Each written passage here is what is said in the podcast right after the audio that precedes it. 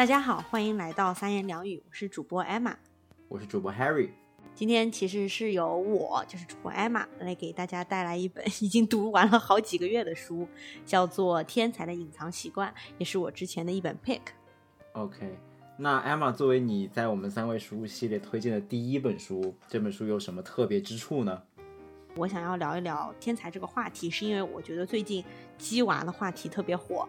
我当初决定开始看这本书，也是因为，哎，天才的隐藏习惯。虽然说我和 Harry 我们俩各自都没有小孩，对吧？嗯，但是呢，我觉得说不定读一读这本书，可以了解一下天才是怎么被培养起来的，也许对我将来教育小孩会有帮助。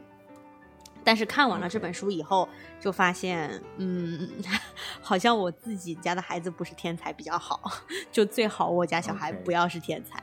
嗯，我有一个问题啊，为什么艾玛你还需要看这本书呢？你反观自己不就知道了吗？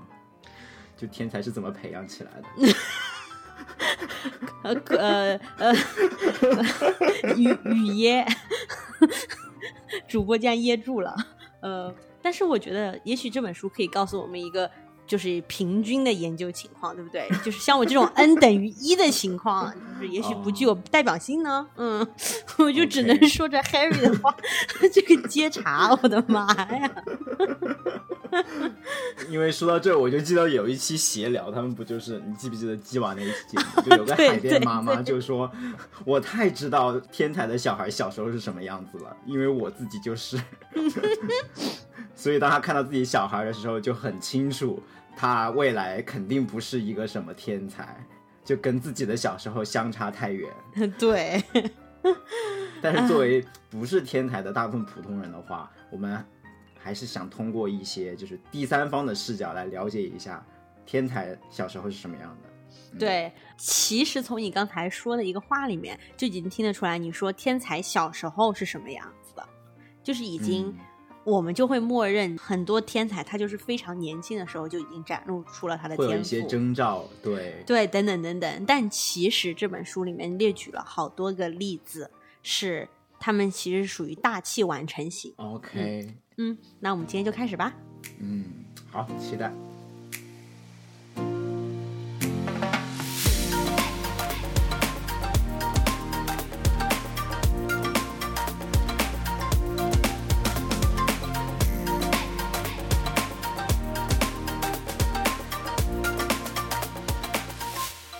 在介绍这本书之前呢，我觉得可以有必要聊一下这个作者是谁。这个作者叫做 Craig White，是一个耶鲁大学的音乐系的教授。我相信大家在上公开课刚刚兴起的时候，可能都听说过有一个耶鲁大学的公开课叫做聆听音乐。嗯，我有听说过，我很确定它应该是在我的 To Watch List 里面，但是我不知道我有没有看过。这本书的作者呢，其实就是这个耶鲁大学公开课聆听音乐的讲师。然而这本书呢，其实是他在耶鲁大学教授的另外一个课程的总结。他当时教的另外一个课叫做《Brains of Genius》天才的大脑。这个课上完之后呢，他就把这个课程内容总结了一下，发表了这本书。一开始呢，报名这个课的学生其实都是抱着他们自己想成为天才这个目的，呃，才去报名这个课的。然后很有意思的是，这本书的结尾处他提到，嗯，基本上上完这个课以后，大部分的学生都表示不再想成为天才。这也其实是我看完这本书之后同样的一个感受，所以我们就来看看到底 这是为什么。OK，然后里面呢，这本书里面最吸引我的第一个观点就是关于一万小时定律和热爱是最大的天赋这两种理论之间的争执。嗯，呃，为什么会特别吸引我呢？我先讲一下这个一万小时定律的背景，就是其实中国和美国在这件事情上还不太一样。关于天才的争论，其实在美国发起的就更早一些。在九十年代的时候，美国就已经有一些争论，认为天才不是因为基因，而是因为大量的刻意练习。就当时美国社会其实已经做了很多的实验，他们想要去探寻天才到底有多少，是不是因为一个什么天才基因啊，还是因为就只是因为天才花了很多的时间在某一件事情上，所以他们就变成那个领域特别特别厉害的人，让大家觉得他是一个天才。OK。所以呢，这个一万小时定律就最开始就是源于有一个很知名的研究，叫做西伯利音乐学院对小提琴学生的研究。这个研究呢，就发现最最优秀的那些小提琴手，他们无论是在每天练习的时间，还是这一生当中总共的练习的时长上，都远远超过那些普通的小提琴学生。嗯，所以他们认为这些小提琴手不是因为他们天生就多么多么的厉害，因为他们一开始的时候就感觉水平还都差不多，但是经过了这一段实验的几年，然后因为他们大量的这个练习的更长的时间，使得他们看上去就是那种特别优秀的，大家会称为天才的小提琴手。OK，于是呢，他们就得出来一个结论，就是他们觉得天才其实大部分时间是因为练习的。当然，对于我们这些人来讲，我们听到一万小时定律，其实因为一本零九年的畅销书，这本畅销书的名字叫做《异类》，就是 Outlier。嗯然后这本畅销书里面提出了一万小时定律，然后这本书也就相当于在中文世界也火了，很多人都听到了这个，了解到这个理论。呃，里面我 quote 一下这个一万小时定律，就是人们眼中的天才之所以卓越非凡，并非因为他们天资超人一等，而是付出了持续不断的努力。要成为某个领域的顶尖专家，需要一万个小时。那么按比例计算，就是说，如果你每天能够专心的工作练习八个小时，然后一周这样练习五天，那么要成为这个领域顶尖的专家，至少需要五年的时间。这也就是一万小时定律。，OK，我相信你肯定在我聊到这本书之前，也听说过这个一万小时定律吧？对我觉得这是个很 popular 的定律吧。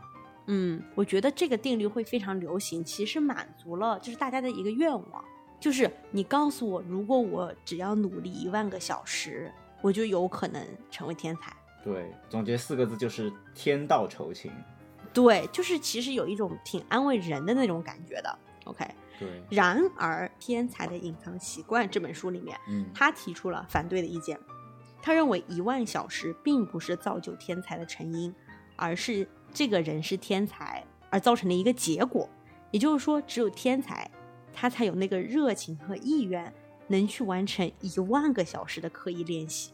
OK，我觉得挺 make sense 的，就是你刚才是已经说到天才会相比普通人更加有可能完成这一个万个小时的训练，对吧？对，因为一万个小时可真的不是轻松的。嗯他这一万小时可不是我们就在平时上班的八个小时在那里摸鱼划水，OK，他这一万小时必须是那种你刻意的练习，而且不断提高你就是练习的难度，以至于你要不断学习新的东西，而不是你已经会的东西在你重复弄一个一万个小时。嗯，我想到的一个可能的解释就是，天才他确实就是天生的，就是比别人在某个领域就比较更加的得心应手一些。当你做一个事情做得很擅长，然后你发现你做这件事情比一般的人效率更高的话，我觉得是这是有一个成就感在 motivate 你，就是对，在嗯。push 你去更加的完成这个正反正反馈，对吧？嗯，然后由于他的效率本身就比别人高，那他练习的一个小时可能抵可以抵别人练习五个小时，嗯。这样子的话，就形成了一个正反馈，我练得更久，然后跟别人的差距越来越大，导致我更加的优越，然后这个优越感又让我更加努力的训练，所以可能对于天才型选手来说，他们会更加轻松的达到一个一万小时的目标。嗯，我很同意你这个观点。就是嗯虽然说我自己没有小孩，但是我平时也听了很多那些鸡娃的播客嘛，因为这个话题还是就是太火了。然后你就会发现，很多家长逼自己的小孩写作业是一件多么痛苦的事情。你就会发现，其实如果你把一个就不喜欢读书的小孩，你把他关在房间里面一个小时，然后逼他写作业，他那一个小时能一会儿玩一会儿笔，一会儿玩一会儿纸，一会儿玩会儿橡皮。但他那一个小时真的就是很难专心致志，要学他想学的那个东西，因为他不想学嘛，就是只是家长想让他学，所以我就觉得这个一万个小时的定律用来说，哦，我可以来教育一个小孩子成为一个天才，他的实操性是很差的，因为你甚至都不能够让你的小孩认真学习一个小时，你以为你真的能逼他学一万个小时吗？嗯就是说，热爱才是最大的天赋。，OK，那你觉得这种热爱是来自于基因里的吗？这本书的他觉得天才的造就是必须同时要有 nature 和 nurture 的。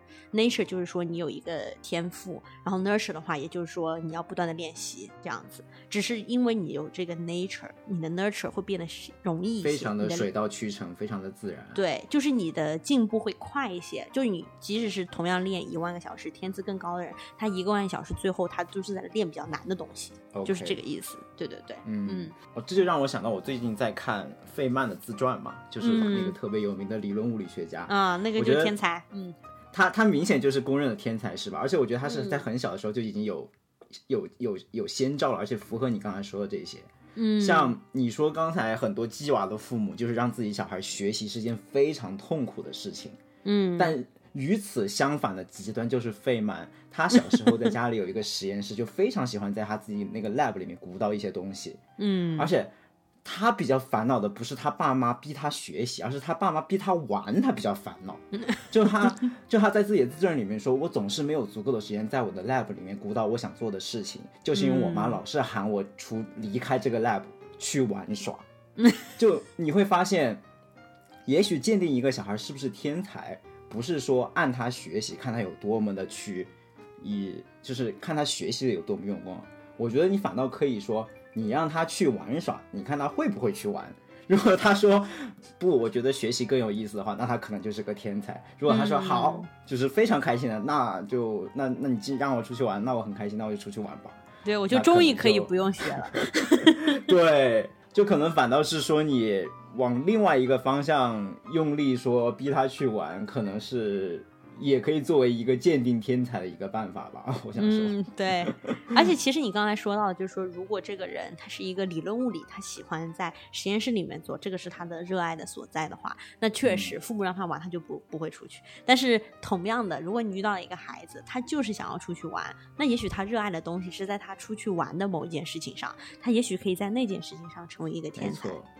可能会出一个什么昆虫学家呀，或者考古学家之类的。对对对对，就是可能是一些不是我们传统的想象到的一些职业的路径。我这个在之后也会提到，就是为什么你可能不太会希望你的孩子是一个天才，因为确实天才给父母提出了一个非常大的教育上的挑战。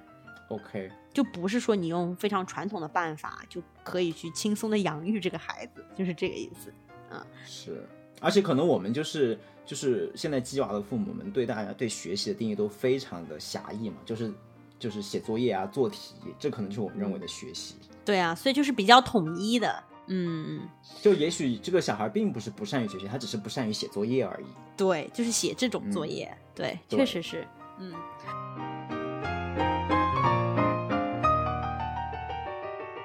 那刚才既然讲到了说。热爱才是最大的天赋。大家心目中肯定会有一个问题，就是天才到底都是在热爱什么？以及对于我们普通人来讲，我们怎么样可以找到自己热爱的东西嘛？还有就是，到底要爱到什么程度才算真正的热爱，或者说是能成为天才的热爱？嗯，好，那我就正好来讲一讲这个。你的问题非常好，也就是说，他发现呢，经过他的研究，经过作者的研究，他发现大部分的天才，他们并不是觉得自己特别热爱一个什么东西。他们其实是特别看不惯一些东西，嗯，他们特别想要用自己新的方法来解决一个事情，或者是对现行世界的他们看不惯的这个东西做出一些改变。然后呢，他们反而是觉得，就是这些东西就是它就是不对的，所以只有把它变对了，我才能心安。他可能不不是像我们想的，哦，我一定要找到自己热爱的东西。他可能就是很早找到了自己让自己很不爽的一些现行世界的运行方式，他就觉得我就是那个可以用新的方法来解决这个问题的人。不好意思，我这里我这里又要引用费曼的例子。好，你说，太好了。就是费曼在他小时候学数学的时候，学三角函数的时候，他就明显展现出了他这个天才的不安以及对世俗的不满，他就会非常的反感。现行的教科书里面运用的那种三角函数符号，什么 sin 啊、cosine 啊，是吧？他说，在我看来，这个 sin 呢根本就不不 reasonable，它明明不就是 s 乘以 i 乘以 n 的意思吗？在他认为，就是这种三个字母组成的 sin 这种单词就应该表示三个变量 s i n 相乘，而不是说另外一个操作，他觉得很不科学。于是，在这种不满的情况下，他就。自己发明了一套表示三角函数的符号体系，嗯，然后他就自己用的非常的开心，甚至在之后为别人解答问题的时候，就完全忘记了对方是在课本的那一套固有的教育体系下出来的，然后就直接把自己的符号拿出来，就是跟别人解释三角函数问题，让对方一脸懵逼。对，就解释完了才发现，哦，原来我在用自己的符号，对方根本就看不懂。对，就是这样。就从这么一个小的细节，你就会看出。就天才是是多么的不愿意 settle down，对你说的非常好，就非常不愿意在这种世俗的框架上，按照世俗的规则去去服从它，哪怕是一个小小的符号，都要自己创造出一套自己的符号、自己的语言。嗯，说的特别好，你这个完全你读这本书就和我读这本书就联系起来了，黑人真很重要啊，相辅相成。这这同时又让我想到，就是另外一个天才，就是美剧里面的天才，比如说 Sheldon，对吧？嗯你会发现这种天才就很喜欢发明自己的一套语言体系，嗯就可能这套语言体系别人看起来就非常的 unreasonable，就、嗯 就不不知所云，但是他觉得这是一套比现实社会中让自己用的更舒服的一套工具。对。说白了就是他们不爽的那个程度要大得多，我们可能甚至都嗯没有注意到这里有一个什么问题，但是他们就注意到了，而且真的让他们很不爽。呃，书里面有一句话叫做 “They cannot rest until things are put right”，就如果那个东西没有改过来的话，他们都睡不着的那种感觉。呃由于这个原因，所以造成大部分天才他们都是创造者，嗯他们就是去会去破坏原来的体系，以及创造新的东西，这个是鉴定天才一个非常重要的一个标准吧，在这本书里面。嗯，那么回到就刚刚你问的一个问题，就是要热爱到什么程度才能被看成是天才呢？就是这里面呃提到了一个很有意思的现象，他们发现天才的平均寿命是长于他们各自处于那个时代的平均寿命的。OK，这个很奇怪吧？因为我们都会有一种印象，就觉得天才一般都死英得好像挺早的，对。然后这是为什么呢？其实我们不能把他当时那个年龄就跟我们现在的这个时代的平均寿命来比，因为很多天才他都是出生在抗生素被发明以前，对吧？就比如说很多那些音乐家还有画画的啊什么之类之类的，他们都出生在那个年代以前，那个年代就是男性的呃白人男性的平均寿命就三四十岁，OK，所以如果你能活到四五十岁、五六十岁，你就是已经平均寿命比他们长得多了。嗯嗯然后这个和对热爱的东西坚持程度有什么关系呢？就他们发现他们不能死，因为如果他们死了，他们还没有解决这个问题的话，他们就就是不能瞑目。所以一般这些人，他们都会让自己尽量的活下去。OK，我感觉是有一种内心的偏执在让他们就是死撑着活下去，对，就是特别偏执。就一定要活到把这个世界改造成自己看得惯的样子，他才能去世，对 对，就是这个意思。要不然就很不甘心死，就这么死去。对，而且很有意思的一点，也就是他们大多数人竟然是比较乐观的一派。什么意思呢？就是他们并不是觉得哦这个东西我很看不惯，但是我觉得这个问题是没有办法解决的，就算了吧。那个就属于悲观派。大多数的天才是相反的，他真的是相信自己能去解决这个问题，所以他们其实本质上是非常乐观的，因为他们相信在他们死之前，他们可以去解决这个问题。所以就是 having the mission keeps them alive，就是那种感觉。就是有一种迷之自信。对，迷之自信，然后就是，而且他们有一个使命感，OK，这里费曼先生又要进来一下。很好。就费曼先生，他也是能表现出你刚才说的这个对热爱的东西的坚持程度。就另外一个例子，就是他小时候特别喜欢、擅长，也特别喜欢修各种各样的收音机。就谁家有收音机坏了，全都是他去修。然后有一次呢，他这个修修修收音机的这个过程就比较的艰难，没有那么的这个错误没有那么的显而易见。就是他在帮他妈妈的一个朋友修收音机，就这个收音机最终发现是收音机里的一个一个电阻坏了，但是当时就是花了很长的时间去 figure out 到底是什么事情坏掉了。当时他那个妈妈的朋友，呃，就发现他就是在那里冥思苦想了很久都找不到原因，然后就安慰他说 Never mind, it's too much work，然后你就过来喝一点牛奶，吃点饼干就好了。可能这个时候一般的小朋友就说，哎。我反正也尽力了，是吧？然后开心的去吃牛奶，去吃饼干了，然后把问题能放下。但是费曼就是非常的偏执，就说我已经花了这么多的时间在这个问题上，我一定要把它解决掉。他就是把这种问题看作是一个 puzzle，、然后他就非常享受去解决这个 puzzle 所带来的成就感。甚至他当时就是听到别人劝他说放弃的时候，他都非常的恼怒，他就是一阵怒火从心里冒出来，就是偏执到了这种程度。嗯，很就很不一般。而且很有意思的一点就是，他们对失败的看法不同。嗯，我觉得对于我们来讲，你会觉得就是失败会让人就是很沮丧，对吧？我们希望做一件事情当中就是最好没有失败，但是他们认为这本身就是我特别喜欢去探索的一件事情。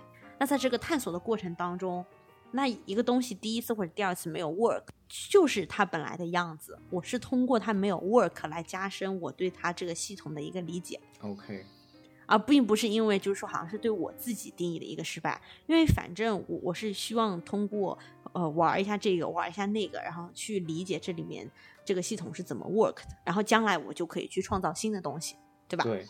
所以他们对于失败，对于的看看法跟我们是很不一样的。我们常常会觉得，哇，一个比如说爱迪生，他失败了那么多次，他最后还能坚持下来，然后最后发明了什么什么什么东西，这是多么什么怎么样的精神？就是，但是其实你如果去真正去看一些一些人的这种，可能是手稿啊，或者日记啊，或者现代一些天才的采访，他们可能会觉得，就是你这样子说话是一种非常奇怪的表述。OK，我反而是发现了这个东西不 work，这是我的发现。嗯，他他不是说他失败了，我也发现了 work 的东西，我也发现了不 work 的东西，这些都是我的发现。而且在我看来，他们对失败的不一样定义，也是来自于他们跟普通人解决的问题不一样。可能我们大部分人解决都是有标准答案在那里的问题，所以我们觉得我们没有得到标准答案就是一种失败。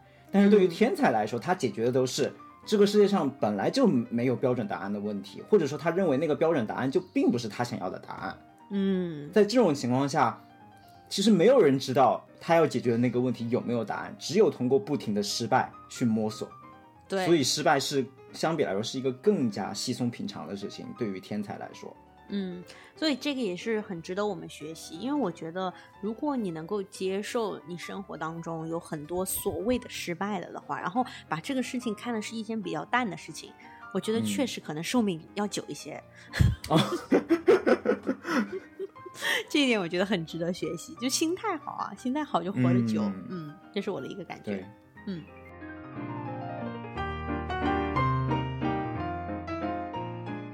之前已经讲到了，热爱才是最大的天赋，以及天才都要热爱的是什么样的东西。接下来大家最感兴趣的话题肯定是，就是天才一般出生在什么样子的家庭，对吧？好的，好的，准备对号入座了。OK，那我告诉你一个是很有安慰的一个事实，就是大多数的天才他其实是出生在中产阶级，就是 middle class。他们很少出现于收入位于两极的家庭当中，也就是那种特别贫穷的家庭或者特别富裕的家庭，都很少会出现天才。这个是他们就相当于做过一个统计之后的发现。那去除这两个极端的话，听上去就是绝大部分的家庭都有可能出天才。嗯，我觉得特别贫穷的家庭很好理解吧？嗯，就因为你就是完全没有机会去探索。如果你说。詹姆斯、库里、乔丹从小连摸篮球的机会都没有，那他们就不可能成为篮球史上这种名留青史的人，对吧？嗯。那你有没有想过，为什么超级富裕的家庭就也不行？这点我觉得很奇怪。因为我们之前讲到了，一般来讲，天才他就是对于现行世界的一些运行方式，他很看得很不爽，他想要改变这个，改变那个，他是一种破坏者的形象。嗯。但是一般来讲。超级富裕的家庭，尤其是跟政界有牵连的家庭，他们都是现实世界现行规则的受益者，对他们都是既得利益者。破坏了的话，对他们没有任何好处。所以这个小孩，即使他有这样一个天性想去破坏，这个家庭也会阻止他这样做。因为你发明了一个什么东西，把我们家本来挣钱的一些生意都搞砸了，怎么办？对，所以既得利益者的家庭。他们是不太会出现天才的，因为就是他们需要的是稳定，而不是破坏。对，我觉得哪怕是费曼他们家里，其实也是并不是特别贫穷或者特别富裕嘛。因为你想他在在自己家一个大房子里面还能建一个 lab，那肯定不是属于贫穷的家庭，对吧？嗯。同时，如果是他超级富裕的话，我觉得也不会说第一反应是收音机坏了要修收音机，那明明就是换个新的嘛，对吧？对，嗯嗯，然而呢，就是说天才被发现，仍然还是需要资源和人脉的，这个肯定还是我觉得符合常理的。就是如果你没有任何的资源和人脉的话，那就是你可能做的事情不会被大家发现。这里面呢，这本书就举了一个例子，就是当时青霉素的发现者亚历山大·弗莱明爵士，他其实自己并不是第一个发现霉菌可以分泌抑制细菌生长物质的人。其实第一个发现的人是在三十年之前，有一个当时还是学生的人，他就已经发现了这个现象。但那个时候很早，他是一个学生，然后也没什么人注意到他。嗯，后来呢，他参军还因为细菌感染死了，就非常 sad，对不对？就他自己发现的现象，如果能够被科学界所接受，然后更多人呢，就是去 look into this，那么抗菌素被发明了以后，他就不至于参军还会因为细菌感染而死。OK，但是呢，三十年之后呢，这个亚历山大·弗莱明在发现这个事情的时候呢，他自己当时已经是有一定地位的科学家。他说的话就是有人听的，所以呢，青霉素的这个发现才会传播开来。因为那个时候也没有说什么互联网嘛，嗯，大家去分享这科学上的发现是通过开会。所以你如果是一个有一定声望的科学家的话，你开会大家会来参加，会来听你的这个报告和讲座，就是这个意思。但是我这里有一个可能跑题的问题啊，嗯，就是发现青霉素这能算天才吗？这似乎是一个每个人都能。经历的一个很偶然的事件，嗯，很多人都发现了，在一个培养板上有一个长了一个霉菌之后，周围的细菌没有长了，但是很多人看见就看见了，他不会意识到这意味着什么。嗯嗯，就是也就是有人说不可能，全世界这么多年来，苹果只掉在了牛顿一个人头上，但是这个现象它背后可以去联想的是什么？这就是天才的一个特点。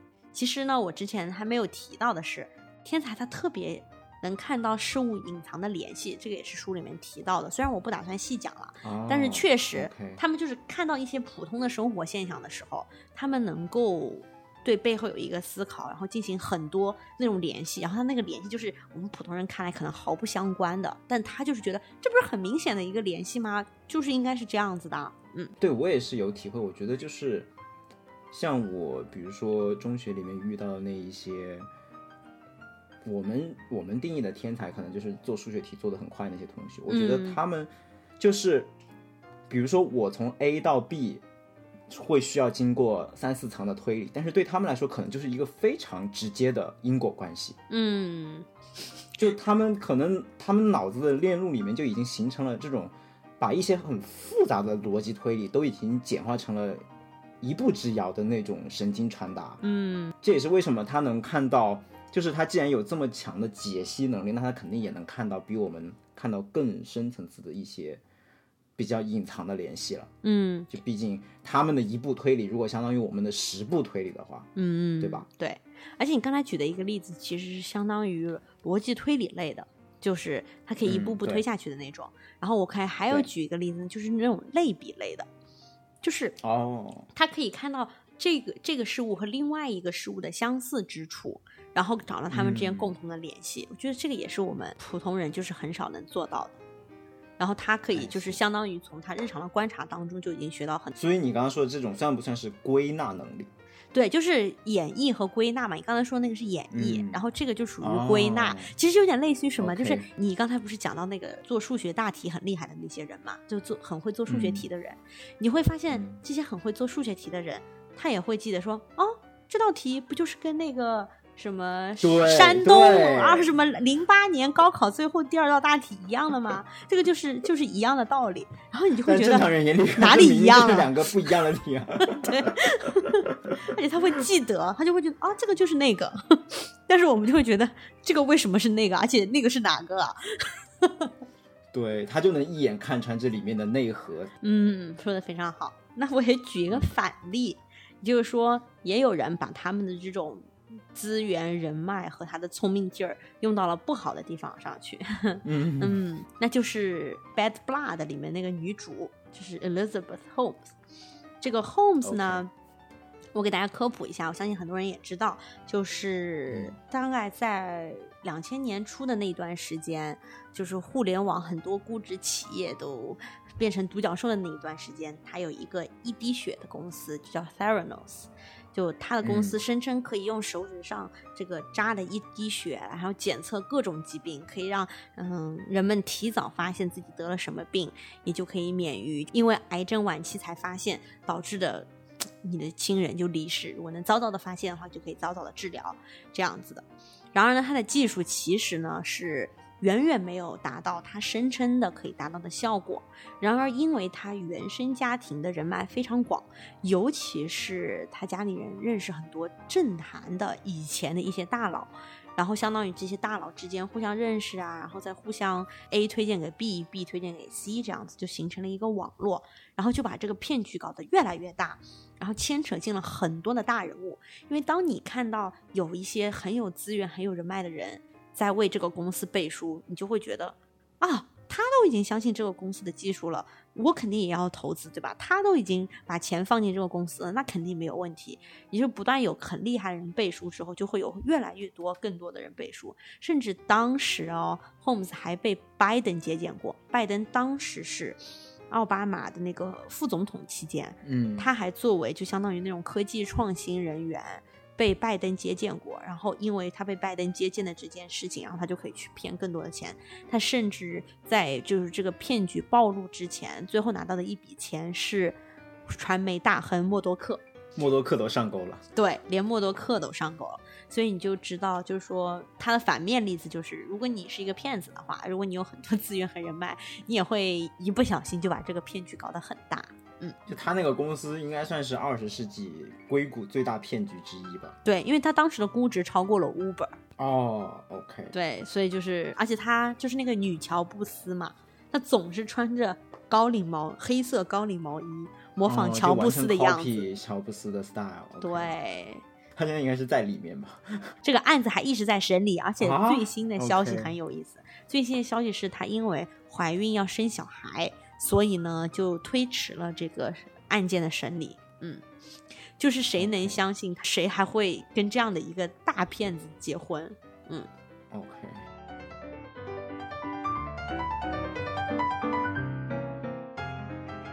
那我们最后就来聊一聊天才对于家庭教育所提出的挑战吧。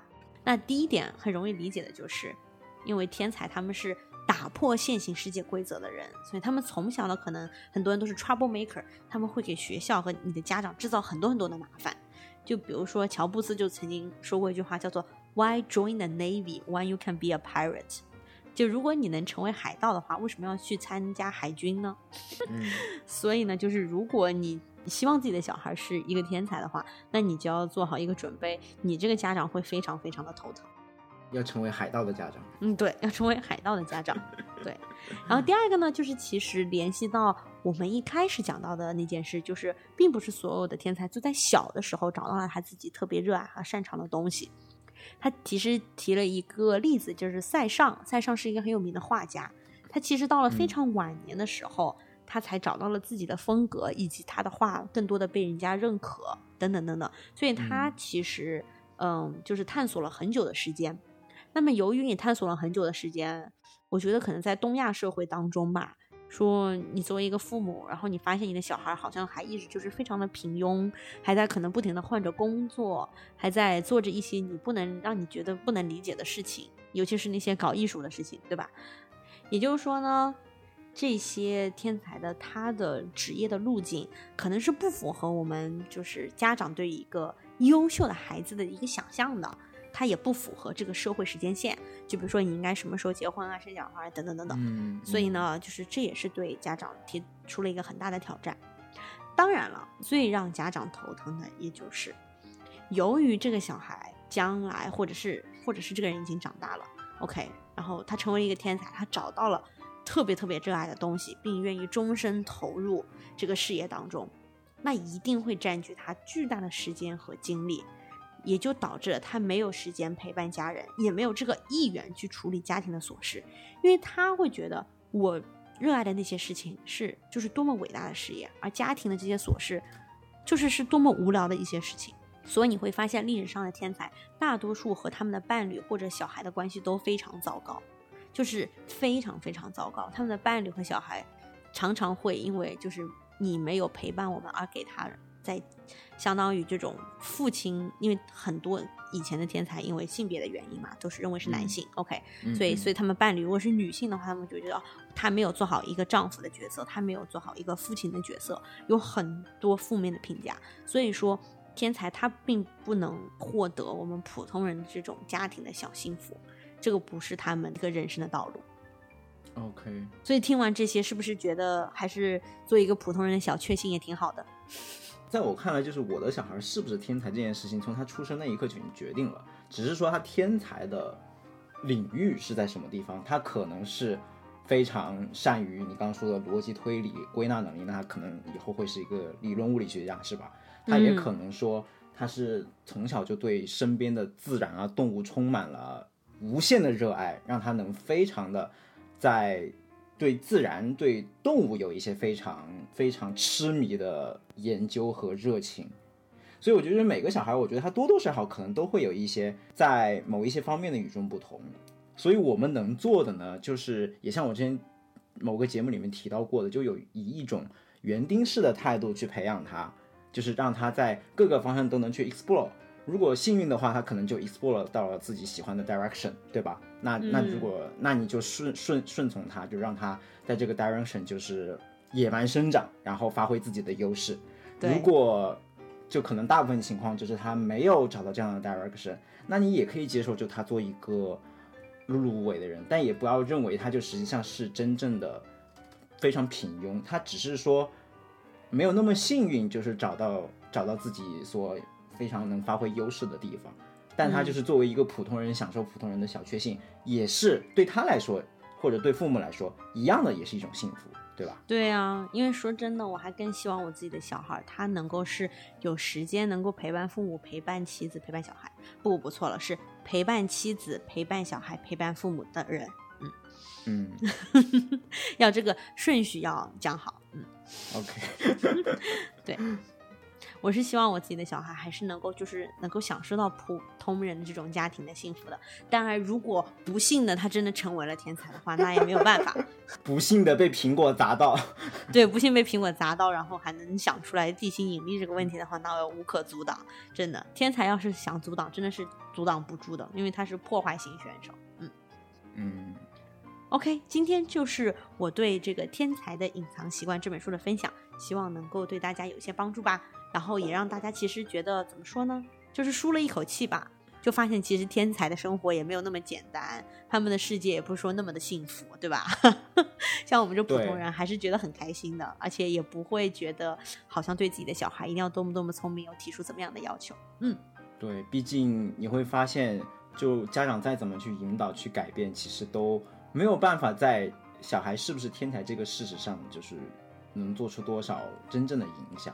就我们能做的，仅仅就是去顺应他的天性，然后去引导他不犯错，对吧？不成为一个坏天才。对，我觉得这个是我们可以做的，对吧？对对对，不成为一个坏天才。嗯，那由于这一期节目是一期推荐书的节目，我们就没有 pick 环节啦。这本书就是我们的 pick。我觉得就是通过今天的 Emma 的分享，maybe 会让很多就是鸡娃的父母，或者说以后可能要。成为鸡娃父母的人就有那么一丝欣慰吧，或者说能稍微放宽心一点，就是接受更多的可能性，接受自己小孩更多的可能性。嗯，对，应该就是通过这本书，马上就看清了自己的小孩不是天才的事实。嗯，OK。